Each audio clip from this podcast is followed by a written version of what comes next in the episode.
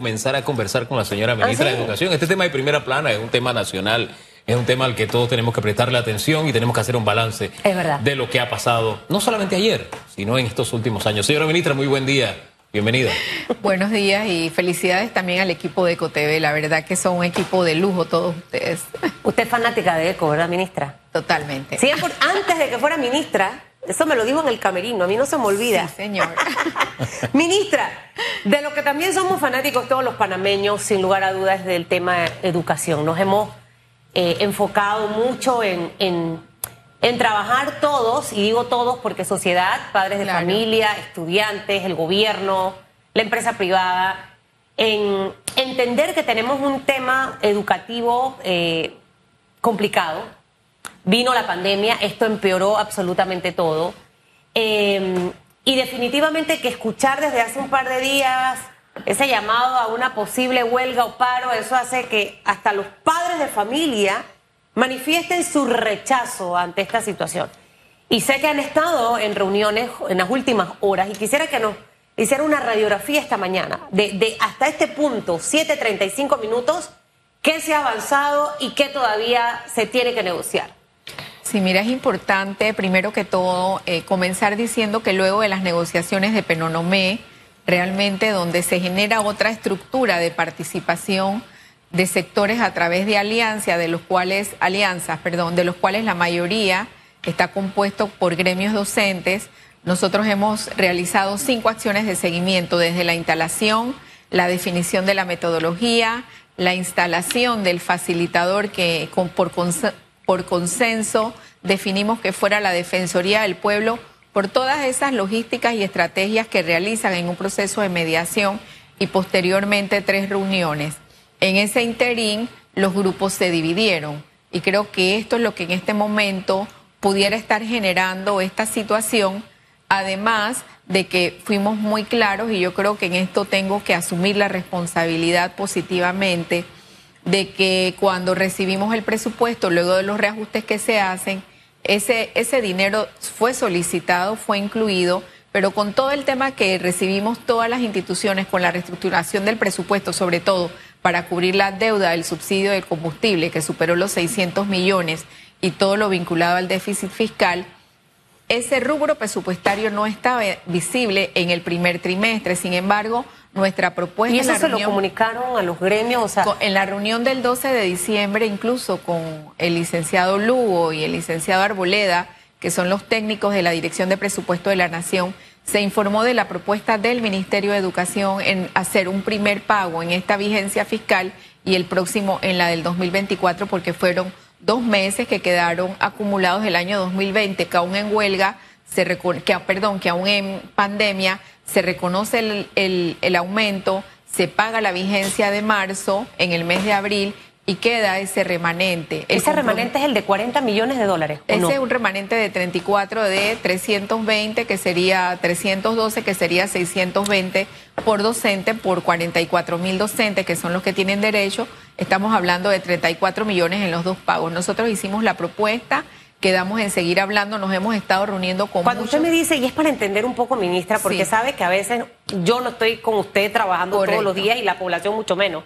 Pero cuando usted me dice que en diciembre del año pasado, 12, que ya se sabía todo esto y se fue informando de cómo te voy a pagar lo que tenemos pendiente, más los pagos que van a ir saliendo, los gremios educativos, esta información la manejaban desde diciembre del 2022. Sí, esta propuesta del Ministerio de Educación se manejaba y consta en acta.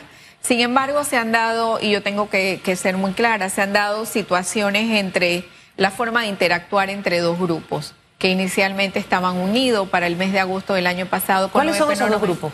Ok, tenemos un grupo que se aglutina en una estructura informal, vamos así decirlo, que se llama UNEP y UNECEP, y tenemos otro grupo que se estructura en las alianzas de Penonomé. Incluso este primer grupo estuvo incluido en las alianzas y ellos por diversas situaciones que la verdad eh, son propias de sus estructuras gremiales, se separaron. Nosotros hemos seguido atendiendo a los dos grupos, pero bueno, a veces quizás no es fácil estar del lado de allá y entender, como yo les, les digo a muchos de ellos, yo atiendo siete, a veces ocho mesas gremiales en un mes. y es un día que se consume completamente, el día previo la logística, el día de la actividad, los compromisos siguientes. Lo importante es que en ese compromiso de Penonomé, donde consensuamos 22 puntos en el área de educación, no hubo disenso, quedaron una serie de tareas que nosotros hemos cumplido parcialmente en una, completamente en otras, y otro de los temas era lo vinculado a los aumentos y las vigencias expiradas. Luego del pago del señor presidente histórico a los primeros 100 días de gobierno en el 2019 de más de 39.4 millones de dólares, eh, empieza a generarse y acumularse otra vigencia que a la fecha está en aproximadamente 13, 14 millones de dólares y es parte también de las reclamaciones. Sin embargo, nosotros sabemos que esa acumulación puede generarse a través de los ahorros que se dan. Lo que en este momento se está reclamando y por la cual un grupo ha insistido en ir a una huelga, que fue el grupo que se manifestó el día de ayer, creo que logramos al fin por lo menos unificar una fecha de reunión el día viernes con los analistas de la Dirección de Presupuesto de la Nación. Vamos a tener también a contrataciones públicas y a Contraloría para ver otros temas vinculados con las famosas compras de FESE y todo lo demás. Pero ya hay un avance muy positivo porque este tema viene tocándose hace más de 12 semanas en un gabinete que ha estructurado el señor presidente de la República para generar velocidad todos los lunes a todos los proyectos que están, que hay que rescatar y buscar presupuesto, como es la Escuela de los Lagos, que el día sábado recibimos las llaves, como los proyectos que hay que reactivar, etcétera, etcétera, etcétera. Miguel habla, bueno, ni para qué seguir contando. Y este dinero se está identificando en esta mesa de trabajo, así como nos trasladaron hace tres semanas 22 millones de Balboa y nos trasladaron 44 millones para poder Ahora, ministra, la interrumpo. Fabuloso todo lo que me menciona. Ajá. Y, que es obviamente positivo para la educación. Pero yo centrándome, aquí estuvo el profesor Pinto con su listita. ¿eh? Yo desgreño el primer punto. Eh, los 40 millones de dólares adeudados, a mí me causa entonces sorpresa que ahora a estas alturas, si supuestamente sabían los gremios desde diciembre, ¿por qué no tratar de manejar la situación de una manera diferente?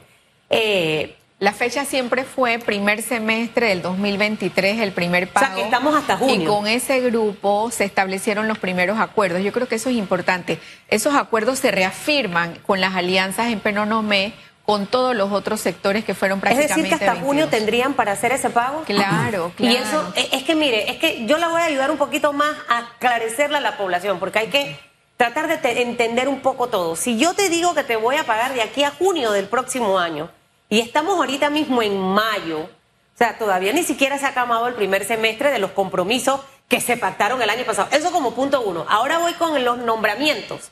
Se habla de una lista de 500 docentes que todavía están sin nombrar.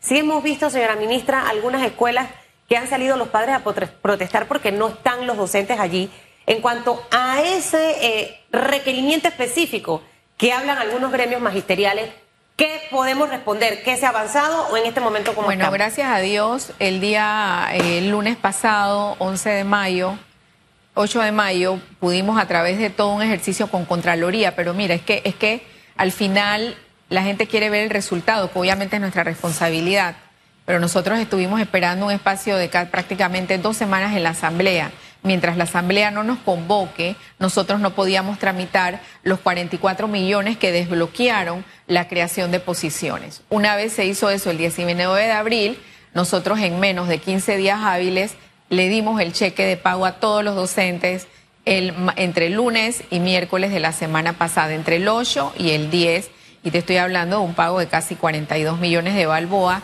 correspondiente a los docentes de concurso que fueron 3.082 docentes. Pueden estar quedando un 10%, sobre todo de las posiciones que entraron posterior al 6 y que estuvieron entrando en el mes de abril. Hemos tenido fuera del concurso, y yo creo que eso es importante hablarlo, alrededor de mil posiciones nuevas. Y esas mil posiciones nuevas son docentes que renunciaron y pasaron a otra posición, pasaron a posiciones permanentes, docentes que se jubilaron, docentes que fallecieron, que fueron los menos, docentes de educación especial que pasaron, nosotros tuvimos el caso de 75 docentes de educación especial que renunciaron y pasaron a posiciones permanentes en el IPE.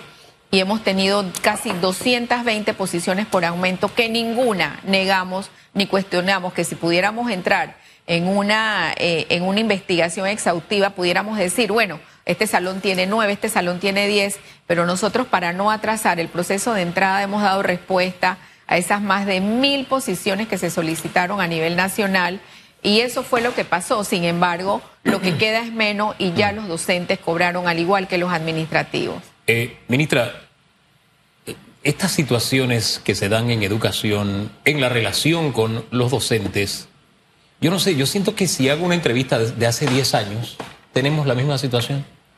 Hace 5 años lo mismo, hace 20 años lo mismo. Es decir, hay algo que yo no logro entender.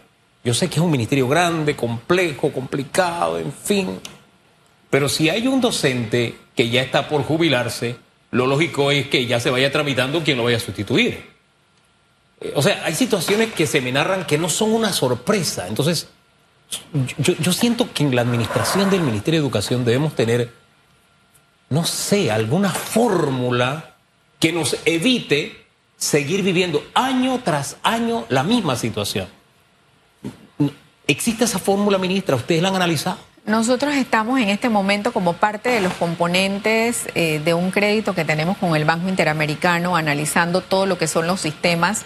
Tenemos tres procesos en acto público tanto con OEI como con PNUD, creo que este son con PNUD, en la cual nosotros estamos acortando los tiempos y los procesos para que todos, ¿se acuerdan cuando hemos hablado de que estadística nos da un reporte de docentes y estudiantes? El CIACE, que es el Sistema de Administración de Centros Educativos, da otro. El CIARE, que es el Sistema Integrado de Recursos Humanos, da otro primero que todo, unificar esos tres sistemas de información. ¿Cuándo vamos a tener eso listo, Eso lo podemos tener a fin de mes. Eso ha costado casi tres años. Ese no es un trabajo fácil. Eh, eh, y yo entiendo que no es un trabajo fácil, ministra. Estamos hablando de datos de más de 47 mil docentes y más de 800 mil estudiantes. Y, disculpe que le interrumpa allí. Sí, diga. Pero de las tantas fórmulas que he escuchado es, espérate, tenemos que descentralizar. Y los nombramientos se van a hacer por área educativa porque son demasiados estudiantes. Vamos a crear viceministerios, vamos y vamos y al final no hemos encontrado la ruta para año tras año vivir exactamente lo mismo. Los docentes se les nombra, tienen que esperar tres, cuatro, algunos hasta seis meses para cobrar, lo cual no tiene ninguna lógica. Yo trabajo para cobrar el salario por mi trabajo y yo espero que sea la primera quincena después de ser nombrado. Entonces, es, una, es como un ciclo tan lógico que a mí todavía me parece mentira que después de tener más de 100 años de república no encontremos la fórmula de nombrar, por lo menos en este sector, a los trabajadores y tenerles su salario como se lo merecen, a que las vigencias no lleguen a ese nivel de, de acumulación. Hay que reconocer, este gobierno ha pagado lo que otros gobiernos dejaron como herencia, pero es que tenemos que evitar que se vuelva a repetir. Y ahí es donde está el punto. Esta fórmula que usted nos dice va a evitar que el otro año estemos viviendo la misma novela otra vez? Esta fórmula puede facilitar y acortar los tiempos en trámites. Sin embargo, esto arranca desde la necesidad de un director que en algunas ocasiones no subió, no voy a hablar de todos, puedo hablar del 10%, no subió la vacante, pasa por analista y pasa por 40, son casi 42 trámites antes de llegar a ubicar la necesidad. Hay que acortar los procesos. El tema de la descentralización es un tema que estamos, que ya hemos instalado la oficina. No es fácil hablar de centralización, no solo es recursos, son competencias y son otra serie de componentes en el proceso. Sin embargo, tenemos como parte de ese pilotaje, por lo menos, dejar al menos dos regiones y que fue, y fue parte, yo tengo que reconocerlo, de esa propuesta de política de COPEME exactamente para evitar eso. Habíamos hablado inicialmente de Chiriquí comarca. La comarca es muy compleja. La comarca en este momento y es la que tiene más situaciones de todo tipo de nombramiento, de infraestructura, de recursos, de desplazamiento, de situaciones de seguridad. Pero hemos considerado San Miguelito por lo organizado y lo pequeño a nivel de distrito, no de volumen, y la comar y Panamá Este. Entonces yo creo que si nosotros al menos dejamos un pilotaje en esas tres direcciones regionales, incluyendo la capacidad de hacer los nombramientos y solamente que venga a la planta central ya las elecciones y todo, nosotros pudiéramos decir que hemos acortado los plazos con los sistemas eh, informáticos Pero no se soluciona del todo. Eh, al final. Dejaríamos un pilotaje del, algo ideal. Claro, Ministra, pero usted sabe que yo escuchándola, es como si usted estuviera con una camisa de fuerza. de verdad. Yo me he trasladado a ser maruja por un momento. Y es querer hacer muchas cosas, pero que el sistema en realidad no te permite avanzarlo de la mejor manera. O sea, por más buenas intenciones y voluntad que haya, hay muchos temas que no dependen 100% al final de usted. Obviamente lo que queremos es que los estudiantes no pierdan sus clases. Correcto. Ese mensaje que porque se tiene que ir, tiene que moverse a otra reunión y gracias por haber estado aquí en Radiografía. Ese mensaje, tanto a los gremios que no están de acuerdo ahorita mismo, y reiterarles, señores, ya esto lo tenemos. Nos falta esto y cuál es el compromiso. No podemos en realidad afectar más a los estudiantes. Ese mensaje de conciliación, pero que vaya sumado con el plan de trabajo que en este momento ustedes han trazado ya. Sí, yo creo que es importante resaltar primero que nuestro compromiso se mantiene y se están generando los recursos. Posiblemente el viernes tengamos respuesta de las autoridades del Ministerio de Economía. El presidente está pendiente de lo que está ocurriendo, obviamente, por la responsabilidad que implicaría nosotros tener un paro, faltando escasamente dos semanas para culminar el, el primer trimestre y sobre todo cómo impactó el cierre del año pasado de más de 21 días hábiles en el pago de becas, en el pago de, incluso de docentes. Sin embargo, nosotros el día viernes estaremos reunidos brindando las propuestas y brindando la información que requieren los gremios para dar la continuidad a clase. Estoy segura que va a ser así. Ayer tuvimos reunión con el ministro de Economía y nosotros nos comunicamos constantemente tanto con el Ministerio de Economía como con todo el equipo de trabajo del señor presidente, siendo yo parte de ese equipo y estando pendiente inclusive de los temas de orden público, que además de tener las escuelas cerradas y que genera un día de atraso, un cierre de escuela, lo que impacta en el orden público de cada comunidad. A los padres de familia, gracias por su apoyo el día de ayer, a los estudiantes, a los docentes y entendemos también que el día de ayer se dio una asamblea para hacer algunas consultas y que los docentes también de forma muy responsable decidieron esperar la reunión del viernes y eso hay que reconocerlo. ¿A qué la reunión del viernes? A las nueve de la mañana en Ciudad del Saber, así como con el grupo que nos reunimos el día viernes y decidieron vamos a hacer, vamos a escuchar la propuesta de la ministra y aquí tenemos una contrapropuesta. Ahí estaría también, perdón, ahí estarían los nombramientos, los pagos, el tema de las infraestructuras. No, ahí estamos viendo solamente en la reunión del viernes la asignación del 5.5 que se dio este año. Ellos tienen un criterio económico diferente. Nosotros reiteraremos la información que se nos dio a través de la Dirección de Presupuesto de la Nación, donde tenemos el 5.77% del PIB nominal al sector educativo y un incremento de más de 200 millones al Ministerio de Educación, pero sí hay que reconocer que la mayoría se va en planilla y pago. Y por el otro lado, la fecha y lo que implica este pago adeudado de la vigencia 2020.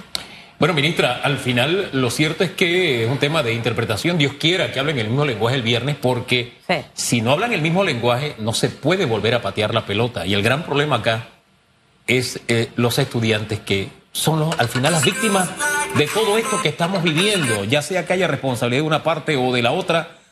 Las víctimas son los estudiantes y en ellos son los que tenemos que pensar. Por eso acojo en gran medida parte de esa reflexión que usted nos dio al final, porque a veces lo que perdemos de vista es no si yo tengo razón o si el gobierno me gusta o me cae mal. No, ese no es el punto. El punto es que yo tengo que buscar la fórmula para que los estudiantes tengan una educación de calidad y que sea continua. Continua. Esa es, la clave. Esa es la clave. Que le vaya Gracias, ministra.